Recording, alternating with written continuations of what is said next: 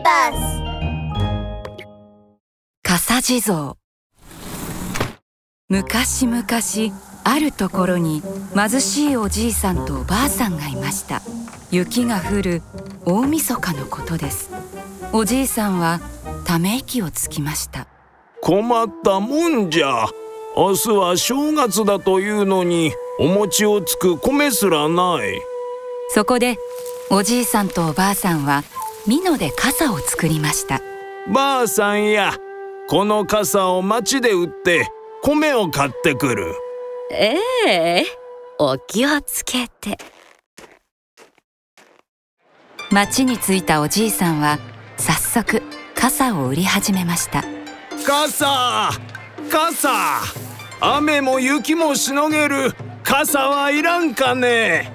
ところが残念なことに傘は全く売れません。はあ仕方ないの。う暗くなってきたしそろそろ家に帰らなくては。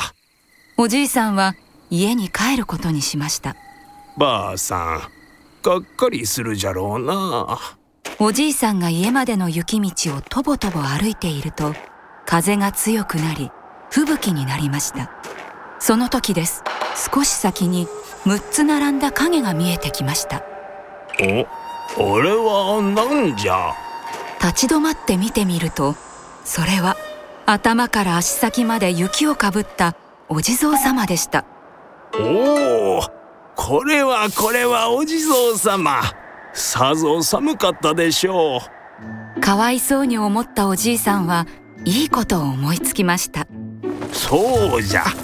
売れ残りですがこの傘を使ってくだされおじいさんはお地蔵様一人一人に傘をかぶせ手を合わせました。お地蔵様良いお年を。おじいさんが家に帰るとおばあさんが迎えてくれました。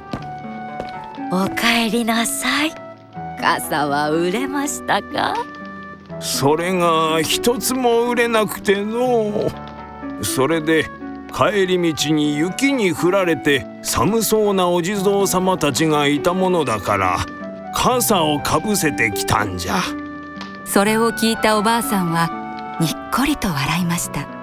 おじいさんいいことをしましたね。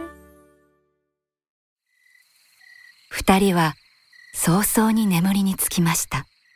真夜中おじいさんは遠くから聞こえてくる不思議な物音に目を覚ましました。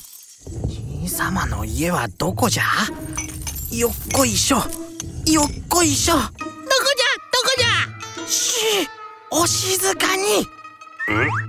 んなんじゃろう？誰かが荷物を運んでいるんでしょうか？じいさまの家はどこじゃ？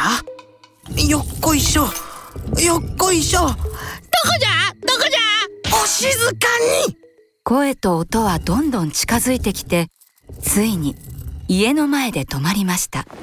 気になった二人が戸を開けてみるとおおこりゃなんと。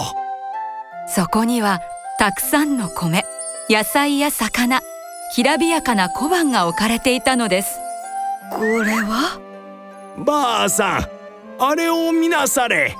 遠くに月明かりに照らされた6体のお地蔵様が帰っていく姿が見えました。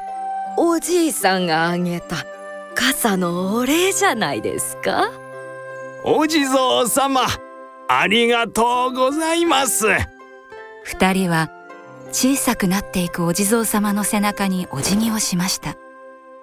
ゴーンゴーンと除夜の鐘が鳴り響き新しい年がやってきますお地蔵様のおかげで良い年になりそうじゃおじいさんとおばあさんはお地蔵様のおかげで楽しいお正月を過ごしそれからも仲良く幸せに暮らしましたとさおしまい。